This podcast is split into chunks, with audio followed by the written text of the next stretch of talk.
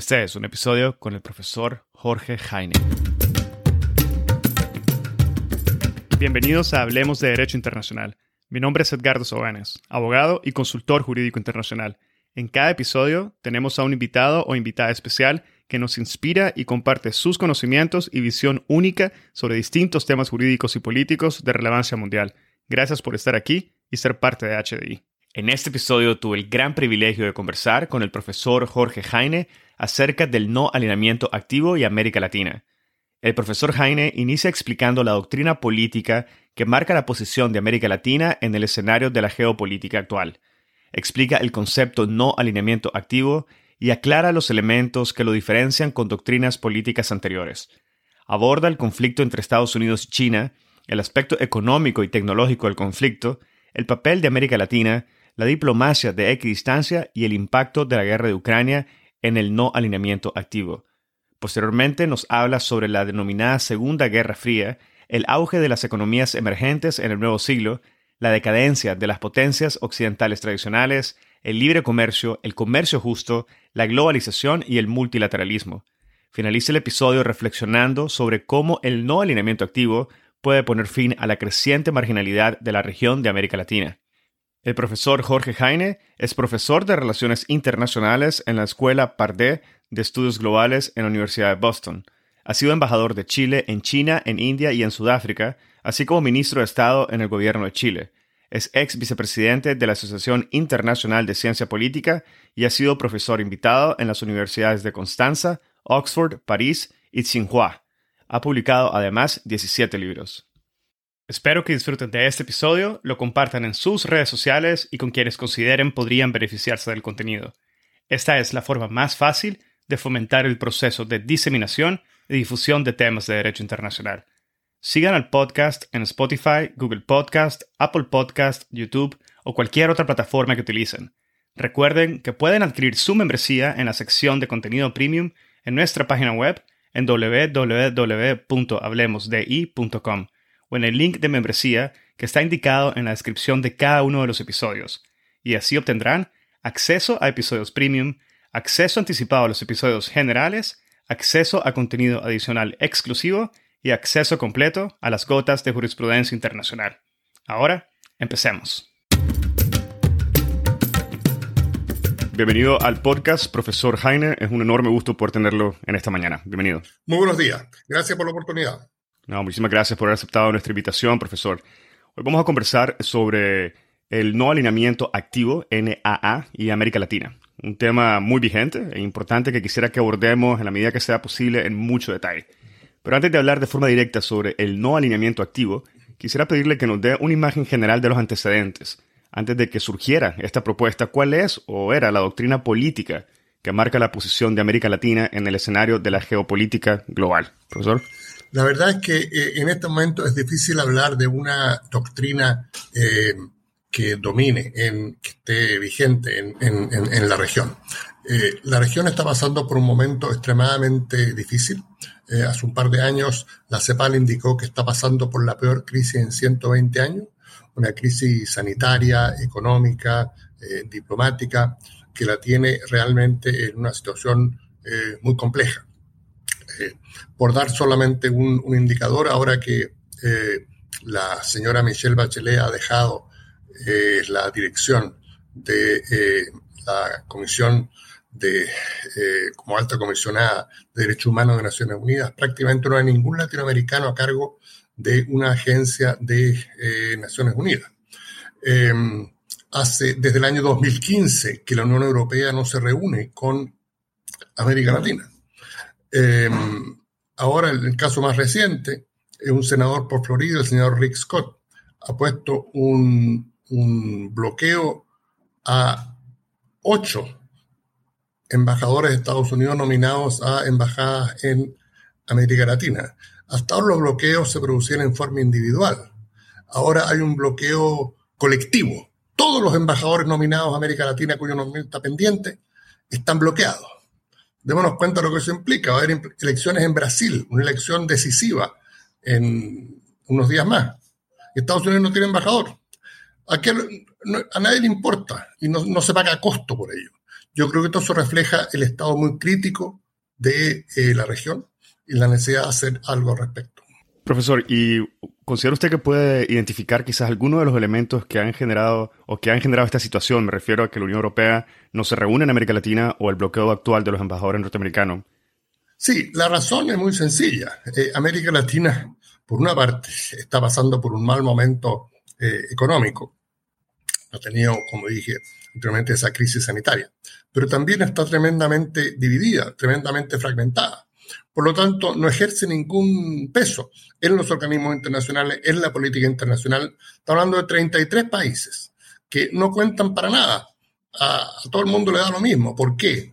Porque no actúan en forma colectiva. En la gran mayoría de ellos son países pequeños. Al no actuar en forma coordinada, eh, cualquier influencia que pudiese tener eh, se disipa. Y esa es la situación en la cual estamos.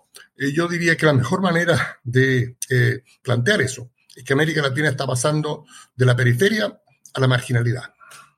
Perfecto, profesor. Y si le parece sobre esa base y esas realidades que nos menciona, quisiera que pasáramos al concepto en sí de no alineamiento activo y que nos aclare dónde nace o surge este concepto, qué es lo que propone y cuáles son los elementos que lo diferencian con doctrinas políticas anteriores. Sí, eh, el concepto surge el año 2019 en eh, pleno auge del diferendo entre China y Estados Unidos y se plantea como una manera de responder a ese diferendo, como una manera de responder a ese conflicto. De ahí, nosotros con mis colegas Carlos Fortín y Carlos Sominami publicamos un artículo en la revista Foreign Affairs Latinoamérica, que se publica en México, eh, desarrollando en más detalle eh, lo que estábamos planteando, de qué es lo que significa el no alimento activo exactamente, y ello fue desarrollado posteriormente en otro artículo en la revista Nueva Sociedad, que se publica en Buenos Aires. Esto generó un enorme interés, tanto en círculos políticos como académicos. Tuvimos un seminario con la participación de seis ex cancilleres eh, latinoamericanos, ex cancilleres de México, de Brasil, de Colombia, de Perú, de Chile, de Argentina. Y ello llevó eh, después a la publicación de un libro eh, que se llama El no alimento activo y América Latina, una doctrina para el nuevo siglo, libro que fue publicado por la editorial Catalonia en Chile en noviembre del año 2021. El libro ha tenido un tremendo impacto. Hemos tenido lanzamientos en cinco países, Chile, Argentina, Brasil, Perú, Canadá. Eh, vamos a tener uno en, Washington ahora eh, próximamente. Eh, la edición en inglés se va a publicar en enero del próximo año por la editorial Anthem en Londres y eh, ha tenido eh, muy buenas eh, reseñas en algunas de las principales revistas de relaciones internacionales, tanto en castellano como en inglés. ¿Qué es lo que estamos planteando? Lo que nosotros estamos planteando es que los países de América Latina tienen que centrarse en sus propios intereses, hacer lo que les conviene a ellos, no dejarse, como se diría popularmente, mangonear por alguna de las eh, grandes potencias. Estos, los países nuestros han estado sometidos a fuertes presiones, eh, tanto por parte de Estados Unidos como por parte de China, y existe la gran tentación de, de alguna manera, alinearse y decir, bueno, nosotros nos embarcamos con Washington o nos embarcamos con Beijing. Lo que nosotros estamos planteando es que eso sería un grave error y lo que hay que hacer es para mantener eh, la influencia y mantener eh, las capacidades de nuestros países es mantener una posición independiente, eh, no alineada. Ahora, eso conlleva también la capacidad de actuar en forma coordinada. en general, el regionalismo latinoamericano, como dije anteriormente, está en, en una profunda crisis. UNASUR dejó de existir. PROSUR nunca pasó a ser básicamente un grupo de WhatsApp. Mercosur también está con grandes dificultades tenemos que recuperar eso. Y eh, el no elemento activo lo que plantea es que la coordinación regional es un elemento clave. Lo mismo vale para explorar posibilidades en el ámbito multilateral y en materia de eh, gobernanza global. Bueno, profesor, efectivamente, eh, estamos dejando un link del libro El no alineamiento activo de América Latina en la descripción del episodio para que lo puedan consultar. Y vamos ahora a abordar poco a poco algunos de los temas que trata en el libro y me gustaría iniciar mencionando, recordando que ustedes indican que Eh, este movimiento surge por el conflicto entre Estados Unidos y China, el cual se centra además, según su publicación colectiva, esencialmente en dos aspectos, el económico y el tecnológico. ¿Podría, por favor, explicarnos un poco más sobre lo que hay detrás de estos elementos, cómo se convierten en el centro de tensión y aclararnos cuál es el papel y el impacto que usted observa en América Latina, tanto sobre los elementos en sí que mencionamos, económico y tecnológico, como con los actores, Estados Unidos y China? Correcto. O sea, ahí hay un aspecto bien interesante y es que básicamente yo diría que desde el año 2000 hasta, yo diría que probablemente alrededor del 2015, Estados Unidos miraba con cierta benevolencia el auge de China y también la presencia de China en América Latina, entendiendo que en definitiva era algo que beneficiaba a todos, eh, significaba más inversión, más comercio, dinamizar la eh, economía mundial. No olvidemos que en, estos últimos años el crecimiento de China significa alrededor de un 30% del crecimiento de la economía mundial. O sea, el impacto que tiene China en el resto del mundo es, muy importante. Y eh, mientras China lo que hacía era producir productos clásicos de la, de la industria, no había problema. Pero pronto China comenzó a entrar en áreas de alta tecnología. estamos hablando de inteligencia artificial, computación en la nube, en fin, áreas realmente que, comenzó a competir con Estados Unidos. Entonces el tema se comenzó a poner ya más complejo y eh, comenzaron las preocupaciones en, en Washington. Eh, por otra parte está el viejo tema del déficit comercial que Estados Unidos tiene con China. Ahora, y hay que que el presidente Trump eh, siempre enfatizó, el expresidente Trump siempre enfatizó mucho. Ahora, esto tiene algo artificial, porque la verdad es que gran parte de, de, ese déficit se debe a productos que empresas estadounidenses producen en China, como el iPhone, por ejemplo, y eh, que se produce en China y llegan luego a Estados Unidos, pero por la manera de contabilizar, eh, como son las transacciones internacionales, aparece Estados Unidos con un gran déficit. La gran ganancia de ese comercio en realidad va para empresas estadounidenses. Bien, ahora, el punto, sin embargo, es que estas diferencias comerciales y tecnológicas también se han trasladado a América Latina. Y eh, así tenemos, por ejemplo, la fuerte campaña que ha montado Estados Unidos para evitar que Huawei, la empresa china, eh, extienda sus operaciones y eh, lleve a cabo proyectos en la, en la región. y eso ha sido un tema también muy delicado y muy sensible. Huawei es la empresa a la vanguardia en materia de tecnología 5G en telecomunicaciones. Y el dejar de usar sus equipos y sus instalaciones significaría un alto costo y un retroceso en materia tecnológica para eh, nuestros países. De manera que ese es un tema también eh, muy sensible y muy, muy complejo. Y para eh, subrayar los efectos que esto, que esto ha tenido, había un proyecto en el cual yo participé personalmente, que fue un proyecto, un cable submarino, un cable de fibra óptica desde Valparaíso a Shanghái, que fue sometido oficialmente por el proyecto, por el gobierno de Chile a China el año 2016, cuando yo era embajador en, en Beijing. Eh, se firmó un memorándum de entendimiento, se eh, avanzó en estudios de prefactibilidad y luego un cambio de gobierno en Chile ya en el 2019, debido a presiones desde Washington, el proyecto fue cancelado. De manera que vemos nosotros que hay eh, costos muy significativos que se está pagando por esta situación.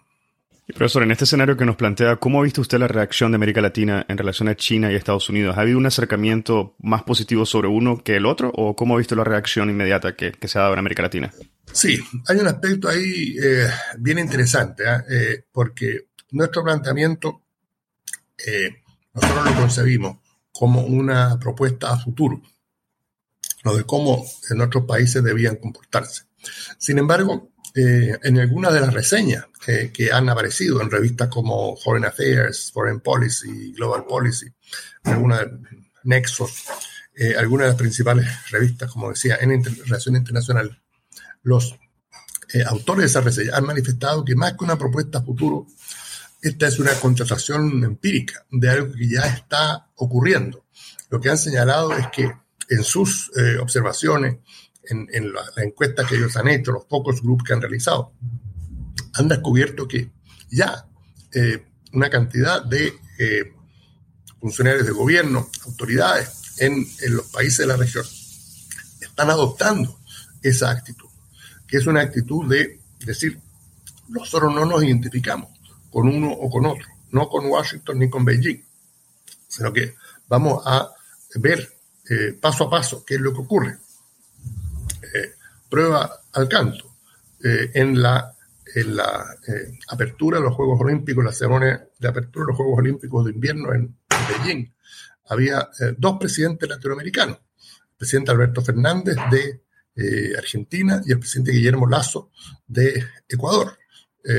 La visita del presidente Fernández llevó a que Argentina suscribiese un memorando de entendimiento sobre la iniciativa de la Franja y la Ruta, pasando el país más grande de la que lo ha hecho. Hay otros 20 países que lo han hecho, pero algunos de los más grandes no lo habían hecho, lo hizo Argentina y volvió con un paquete de inversiones de los 20, 20 mil millones de dólares. Y el presidente Lazo eh, fue a eh, Beijing y eh, inició las negociaciones para un TLC, un Tratado de Libre Comercio con, con China. Ahora, acá es importante notar lo siguiente, acá tenemos una gran eh, paradoja, y es que aunque varios países de Sudamérica tienen ya TLC con Estados Unidos, varios no lo tienen. Ecuador y Uruguay no tienen eh, tratado de libre comercio con Estados Unidos y han manifestado su interés en firmar TLCs con Estados Unidos. Y Estados Unidos le ha dicho que no. Le ha dicho que Estados Unidos no está firmando tratado de libre comercio en este momento y tanto Uruguay como Ecuador, que son en este momento gobernados por coaliciones de derecha, eh, se han acercado a Beijing para firmar con China un TLC. Ahora, eso indica eh, en la práctica una política de no alineamiento activo. Si, si estos gobiernos estuviesen alineados con Estados Unidos, obviamente no contemplarían algo tan significativo como un tratado de libre comercio con China. Profesor, quisiera referirme en relación a esto a lo que se conoce como la diplomacia de equidistancia. ¿Ve usted posible obtener, adoptar en América Latina una diplomacia de equidistancia? Y si ve posible además que ésta se mantenga y sea efectiva entre China y Estados Unidos, teniendo en cuenta las adversidades y las necesidades actuales y futuras de la región latinoamericana. ¿Considera que es una, propuesta realista? Ah, nosotros creemos que sí.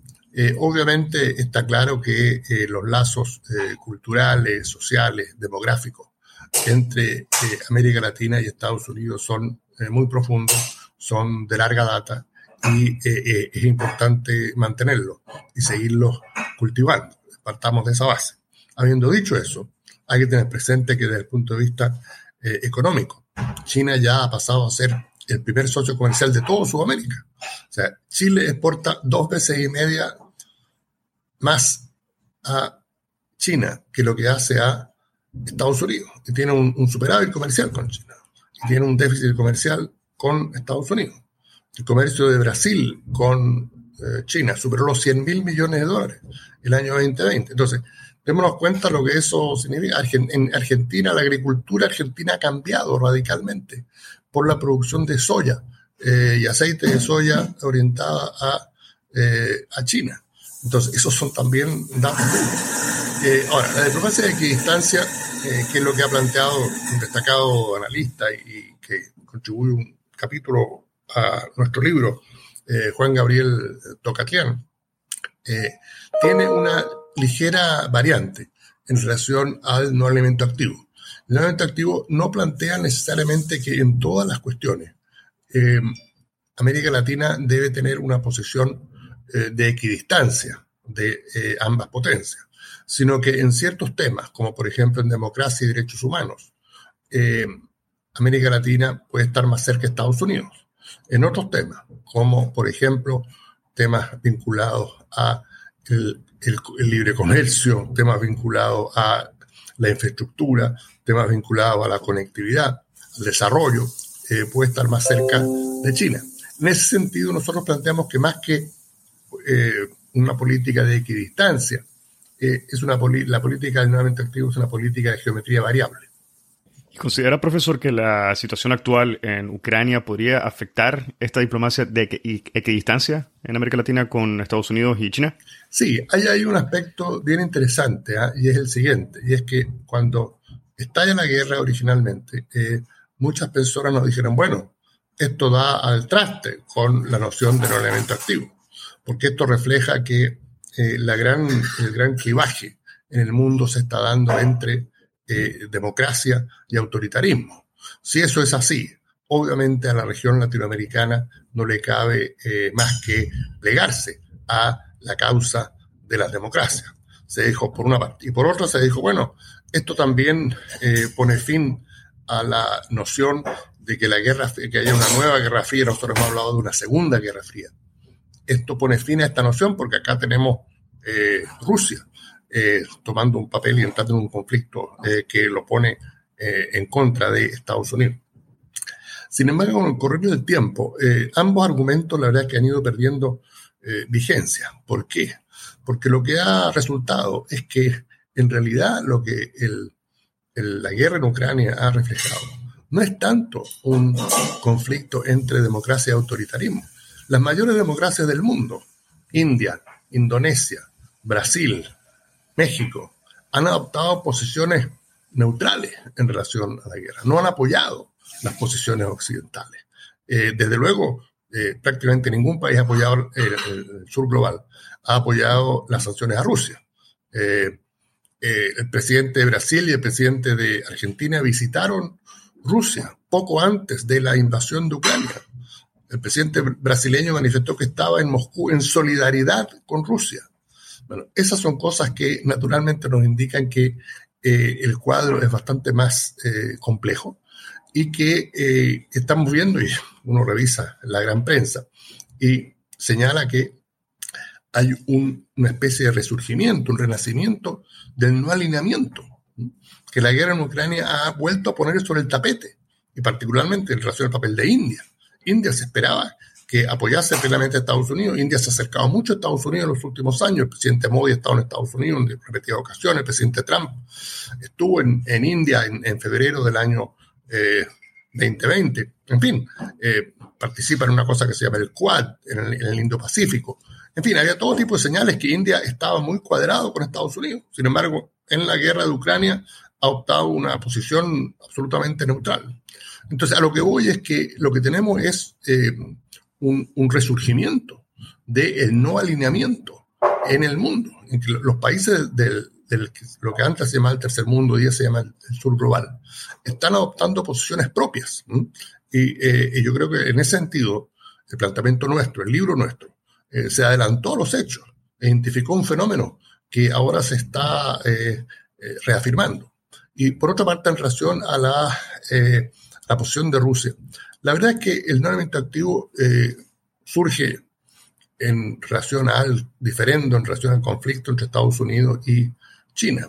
Pero su principio de mantener una posición eh, independiente, de, no alinearse con ninguno, es válido también para un conflicto, digamos, entre Estados Unidos y Rusia. el principio es el mismo.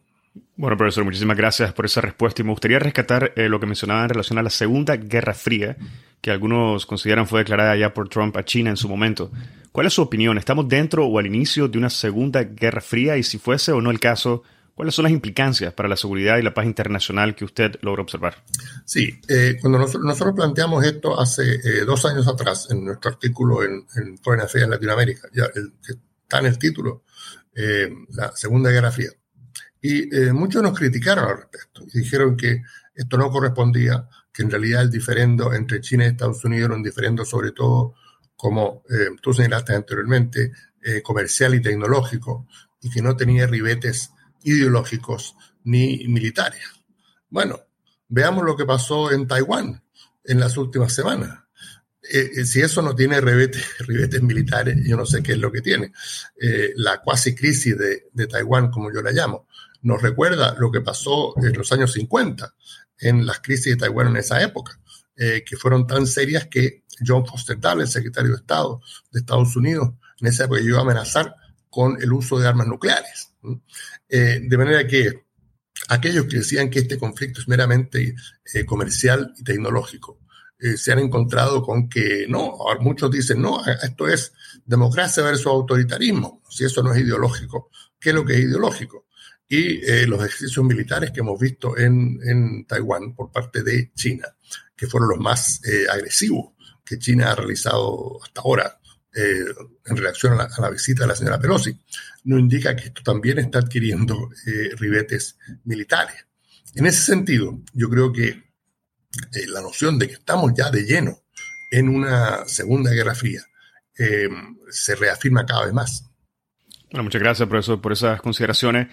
Eh, me gustaría pasar a otro tema. Han indicado, profesor, en su obra colectiva que más allá del auge de las economías emergentes en el nuevo siglo y la decadencia, por otra parte, relativa a las potencias occidentales tradicionales, existen tres fenómenos propios de este cambio de época. No sé si podría explicarnos un poco cuáles son y cómo han sido impactados en esta transición que estamos viviendo. Sí, yo creo que acá hay un tema eh, bien interesante y que tiene que ver con eh, lo que ha ocurrido con la globalización dos, dos principios eh, básicos que inspiraron lo que se llama el orden internacional liberal que rigió al mundo desde fines de la Segunda Guerra Mundial hasta hace unos pocos años atrás. Eran, por una parte, eh, el principio de libre comercio y, por otra parte, eh, la noción del multilateralismo y de instituciones multilaterales, Naciones Unidas, las instituciones de Bretton Woods, el Banco Mundial, el Fondo Monetario Internacional, que regulaban y permitían que eh, la economía mundial y el orden internacional eh, funcionase de manera adecuada. Ahora, en los últimos 30 años, básicamente yo diría desde el año 1980, que muchas personas identifican como un punto de inflexión para el comienzo de esta nueva fase de la globalización.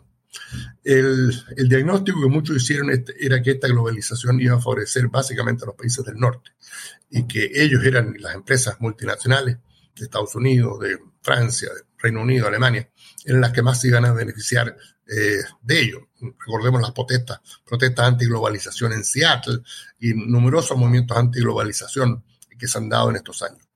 Sin embargo, algo curioso pasó en este camino a la globalización y es que han sido algunos de los países del sur los que más se han beneficiado de ella. Países como China, países como India, eh, que eh, han adquirido un, crecimiento y un dinamismo notable y que, por otra parte, en, en los Estados Unidos, en el Reino Unido eh, y también en otros países europeos, ello ha llevado al cierre de empresas, al eh, crecimiento del desempleo, debido a que muchas empresas se han trasladado desde Ohio, desde Louisiana, desde Michigan a China eh, y a India. ¿no? Y esto naturalmente ha causado una fuerte eh, reacción, eh, ha generado un, profundo descontento, un profundo malestar.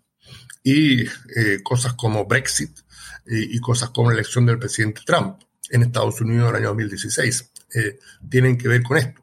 Entonces, lo que tenemos entonces es un retraimiento súbitamente a las grandes potencias occidentales, como Estados Unidos, como el Reino Unido, que alguna vez eran grandes partidarios del libre comercio, se han retrotraído han eh, surgido fuertes eh, corrientes nativistas y una fuerte reacción en contra del libre comercio y en contra del multilateralismo.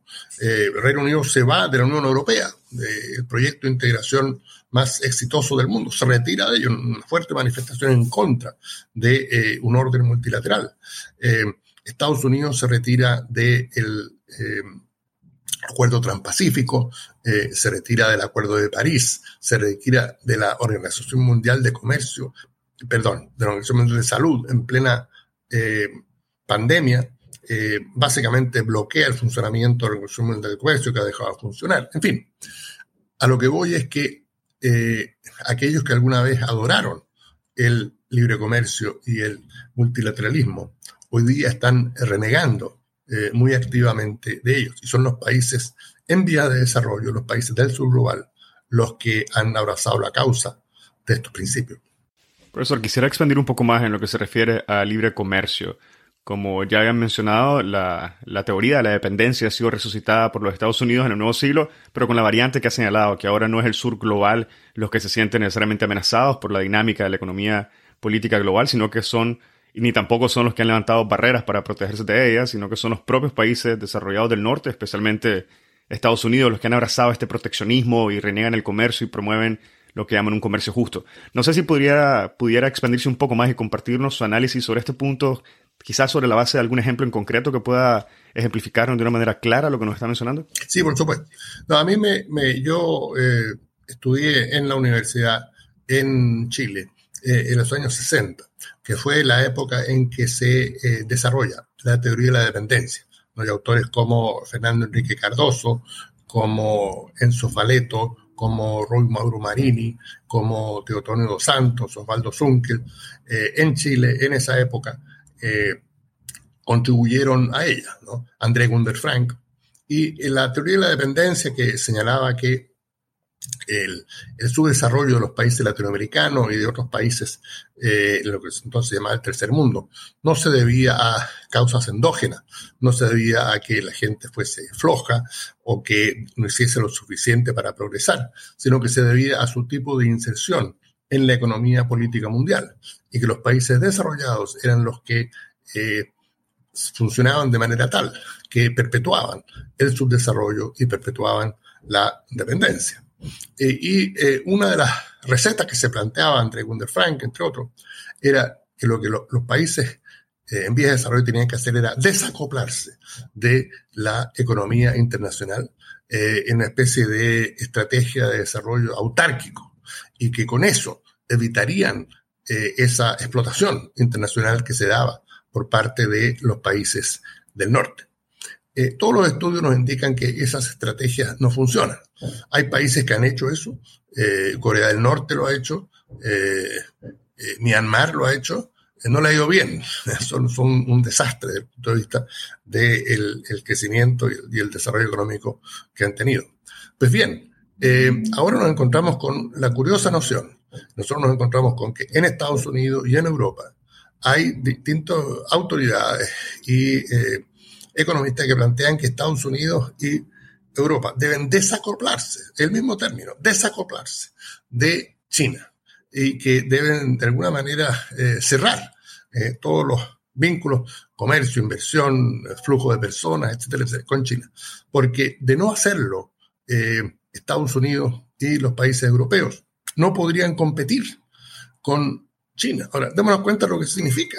Están diciendo de que la economía china es más eficiente que la de ellos y que si no se desacoplan, si no cortan los vínculos con ella, eh, van a perder. Eh, ahora, a mí me parece eso una gran paradoja y de alguna manera es eh, el mundo al revés. Lo que alguna vez plantearon los países del tercer mundo, ahora lo estamos escuchando por los voceros de los países del primer mundo. Sí, profesor, quisiera traer un poco ahora la conversación a, América Latina y señalar que en su libro menciona un ejemplo interesante y creo que además es muy importante señalar y rescatar, y es el relacionado al préstamo de la Corporación Financiera de Desarrollo Internacional, que debemos decir es una entidad de gobierno norteamericana, a Ecuador. Y este préstamo se da en el contexto del COVID-19 donde además se da un condicionamiento muy serio al préstamo. No sé si pudiera explicarnos un poco sobre este condicionamiento y el peligro que esto podría representar para la región. Correcto. Sí, hay ahí también otro fenómeno muy interesante y es el siguiente.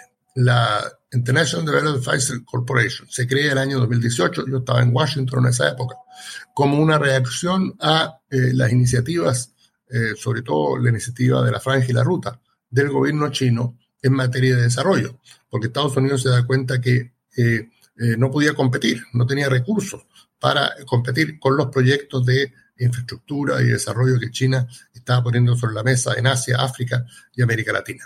Se crea esta corporación. Y a, mí me pareció en su momento, cuando se creó, algo positivo. Yo creo que es bueno que haya eh, distintas entidades en el mundo, de Estados Unidos, de Europa, de China, de India, en fin, para competir en eh, el financiar infraestructura, conectividad, otros proyectos en los países en vía de desarrollo, que le hace una falta enorme. Sin embargo, en vez de eh, dedicarse a hacer eso, pareciera que el principal objetivo de la International Financial Development Corporation es bloquear eh, las actividades de China, más que llevar a cabo proyectos propios. Y el caso de Ecuador lo refleja. ese préstamo que se le hizo a Ecuador de 3.500 millones de dólares tenía dos condiciones. Una de ellas que Ecuador debía eliminar de su red de telecomunicaciones todo tipo de eh, equipos chinos. Eso es el primero. Y la segunda condición, eh, que me parece a mí aún más problemática, era que eh, Ecuador debía privatizar activos del sector público por 3.500 millones de dólares Y no solo eso, sino que esos activos no serían determinados exclusivamente por el gobierno de Ecuador, sino que serían determinados de forma conjunta por la agencia esta, por la IFTC y el propio gobierno ecuatoriano, lo que levanta todo tipo de eh, preguntas de transparencia. Eh, ¿A quién se quiere beneficiar con este tipo de privatizaciones? De que me parece que eso es entrar en una condicionalidad extremadamente compleja y extremadamente peligrosa eh, aprovechando la situación de Ecuador, está en una situación muy difícil. Eh, Ecuador fue impactado particularmente por la, por la pandemia, eh, con una deuda muy grande. Y, la verdad es que son iniciativas que nada favorecen el desarrollo de nuestro país. Profesor, teniendo en mente lo que nos acaba de comentar, no puedo dejar de, pensar o preguntarle si en la zona de América Latina es de tal interés para ambas naciones, me refiero a Estados Unidos y China, que se pudiera convertir en el centro de donde surja, donde se desarrolle lo que menciona que podría ser una segunda guerra fría. ¿Es América Latina la región de interés o existen otras regiones en el mundo donde se enfoca el interés de ambas naciones? No, yo creo que este, este diferendo eh, y esta competencia que se está dando entre eh, China y Estados Unidos se da a lo largo y lo ancho del mundo. Eh, se da en África, se da en Asia, se da en, América Latina. Yo creo que esto es realmente es una competencia global. se da en todas partes. Perfecto. Bueno, muchas gracias, profesor. Ya nos estamos acercando al final del episodio y antes de cerrar, sí quisiera eh, referirme a lo que eh, mencioné al inicio de la conversación. ¿Cómo el no alineamiento activo puede poner fin a la creciente marginalidad de la región y cómo exactamente, me refiero a América Latina, y cómo exactamente se pretende lograr este objetivo? Creo que lo que quiero saber, porque no me queda aún claro, es por qué y sobre qué base ven ustedes una efectividad en esta nueva propuesta que no existía en las anteriores. O sea, el punto clave acá es que eh, América Latina está muy disgregada, está muy fragmentada y lo que tiene que hacer es recuperar eh, su capacidad de acción colectiva. Démonos cuenta, acá estamos hablando de 33 países, estamos hablando de 650 millones de personas, eh, estamos hablando de una región con altos niveles de educativo en una serie de países con eh, enormes recursos naturales, eh, minerales, agrícolas, eh, grandes reservas de agua dulce, en fin, es una región que, tiene un, potencial brutal y que sin embargo, como decía anteriormente, es la región que más fue impactada por la pandemia. Con un 8% de la población del mundo, América Latina sufrió un 30% de las muertes de la pandemia. Démonos cuenta de lo que eso implica. La, eh, la economía de la región cayó un 6.6% el año 2020, que es el doble de la caída de la economía mundial. Entonces, la región lo está pasando muy mal. El no elemento activo lo que implica es actuar de manera colectiva, y reinstalar mecanismos de acción regional, que podría ser UNASUR, potenciar eh, CELAC, y eh, plantearse de manera clara que América Latina no va a ser eh, manejada, no va a ser instrumentalizada ni por Washington ni por Beijing y que va a tomar sus decisiones en forma eh, autónoma y en forma propia. Y hay un ejemplo eh, muy claro de cómo eso se puede lograr y es el caso de ASEAN. ASEAN, que son los 10 países del sudeste asiático, con una cantidad de población similar a la de América Latina, 600 y tantos millones de personas, con niveles de desarrollo también comparables, ha logrado en los últimos años transformarse en un interlocutor diplomático muy significativo para eh, el resto del mundo. Eh, a sus reuniones anuales van los presidentes de China, de Rusia, de Estados Unidos. Eh, ahora, hace, creo que fue en marzo, abril, el presidente Biden recibió a todos los jefes de Estado y gobierno de ASEAN en Washington eh, tratándolos con alfombra roja, tratándolos a cuerpo de rey. los países latinoamericanos, en la Cumbre de las Américas se les recibió en Los Ángeles, en una reunión altamente controversial, en la cual eh, tres países habían sido eh, no invitados, Cuba, Nicaragua y Venezuela, generando una fuerte reacción. Al final de 35 jefes de Estado y Gobierno, solo 23 asistieron a la reunión de Los Ángeles. Y el contraste en el tratamiento de alfombra roja que se les dio a los líderes de ASEAN y la forma en que se desarrolló la Cumbre de las Américas en Los Ángeles. Nos da una pauta de la diferencia de cuando ciertas regiones se organizan y actúan en forma colectiva, el trato que reciben es muy distinto a cuando están divididas y fragmentadas. Bueno, profesor Jorge Jaime, muchísimas gracias por todo lo que nos ha comentado sobre el no alineamiento activo y América Latina. Ya nos estamos acercando al final del episodio y no sé si antes de dar cierre quisiera mencionar algún elemento que considere no hemos abordado aún eh, sobre el tema del no alineamiento activo, profesor. Sí, por supuesto. Yo creo que acá es importante tener presente un dato. Eh, algunos han considerado que eh, esta noción del no alineamiento activo es algo retro, una especie de la recherche de temps perdu, de volver a los años 50 y 60 de Nehru y Nasser y Sukarno, y que es algo que no tiene nada que ver con el siglo XXI y la cuarta revolución industrial. Eh, nosotros discrepamos. Nosotros creemos, eh, con mis colegas Fortinio Minami, creemos que eh, una noción que tiene sus raíces en la historia es más potente, es más fuerte que una que se trata de eh, reinventar eh, a partir de la nada. Pero al mismo tiempo nosotros estamos conscientes que esto tiene que adaptarse a las realidades del nuevo siglo. Y como decía anteriormente, eh, cosas como la guerra en Ucrania, que le ha dado un renacer al concepto de no alineamiento, ha ratificado la vigencia de nuestros planteamientos y la urgencia de que el América Latina eh, abrace el no alineamiento activo como un camino para salir de una vez de la profunda crisis en que se encuentra. Bueno, profesor, sobre esa base creo que podemos dar por finalizado el episodio del día de hoy. Muchísimas gracias por su tiempo. Ha sido un verdadero placer tener esta conversación. Gracias por la oportunidad. Que tengas un buen día. Y con esto finaliza el episodio del día de hoy y esto fue una conversación con el profesor Jorge Jaime. Si encontraste este episodio interesante, te invitamos a que lo compartas y nos sigas en Spotify, Apple Podcast, Google Podcast o cualquier otra plataforma que utilices para escuchar tu podcast Hablemos de Derecho Internacional, haciendo clic al botón de seguir o al botón de suscripción. Hasta la próxima.